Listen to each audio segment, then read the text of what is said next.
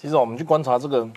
亚洲周刊过去几年呢，尤其在这三年，他们的发言哦，已经越走越极端了。那这包含二零一八年他们的风云人物叫任正非，也就是华为的创办人，他说这个叫挑战美国霸权。那很明显跟我们这个印象中美国把华为压在地上打的印象就不一样嘛。所以这个也是认知作战的一种。二零一九年的风云人物叫做香港警察，嗯，就是他们认为这个香港出刊的在中国发展企业的马来西亚华人，这个张小青所创办的一间亚洲周刊，它可以代表香港人的声音嘛？它可以代表说认为香港这个最风云的这个人物，在二零二二零一九年的时候是香港警察。更早的时候，他讲过，洪秀柱出来代表中国国民党参选台湾的总统，叫做逆风进袭，意思就是他支持这样子的一个选举这个行为，而且觉得他很有勇气。他还曾经捧过薄熙来，他说啊。薄熙来这个重庆模式的经济发展方式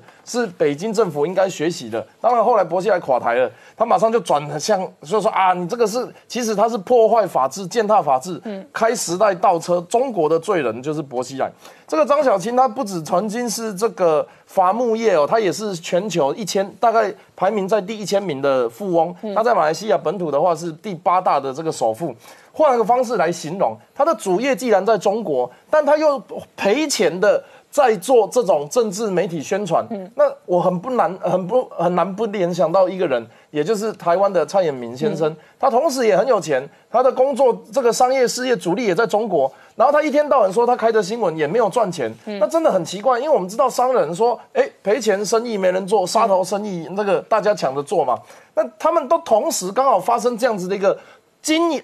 事业在中国，然后又帮中国当传声筒去做这种赔钱生意，于是我们就去想啊啊，那这样子的话，他是不是有可能是变成共产党的宣传模式？嗯，其中你看他的这个这个已经是荒诞无尽到，你看什么叫民选独裁？民选跟独裁本身是冲突的，哎，那个这这四个字看起来就像你是一个臃肿的胖子，或者是你是一个有钱的乞丐，不合逻辑。那我突然想到马英九曾经讲过一句话，叫委任直选。委任就委任，直选就直选，那委任直选，所以民选独裁很奇怪。他这个封面呢，很确定的，他就是学这个《经济学人》去把这个习大大都剖成皇帝哦。可是他这一张是把他剖成慈禧。某种程度来讲，或许在他们的内心深处，认为蔡英文说不定是习近平他妈，意思就是啊，这个制度其实比较好。但是换个方式讲，他们还是要想办法在民主社会，虽然我们有言论的自由。但是我们还是需要一个机制，叫做代言法。其实它这个已经讨论一年多了，包含我我们为了要让大家可以登记、可以选择、可以就责，然后要透明化。我们吃泡面都知道它里面的添加物有哪些嘛？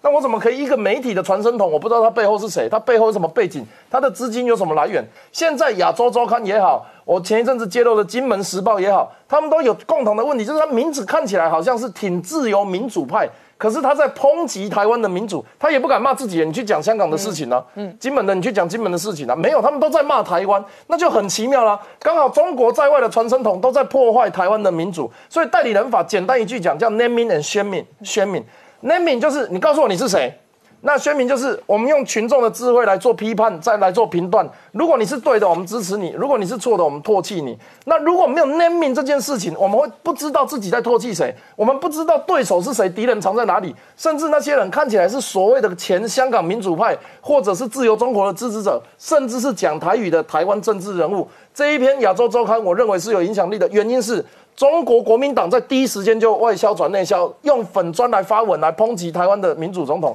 这让我觉得非常不可思议。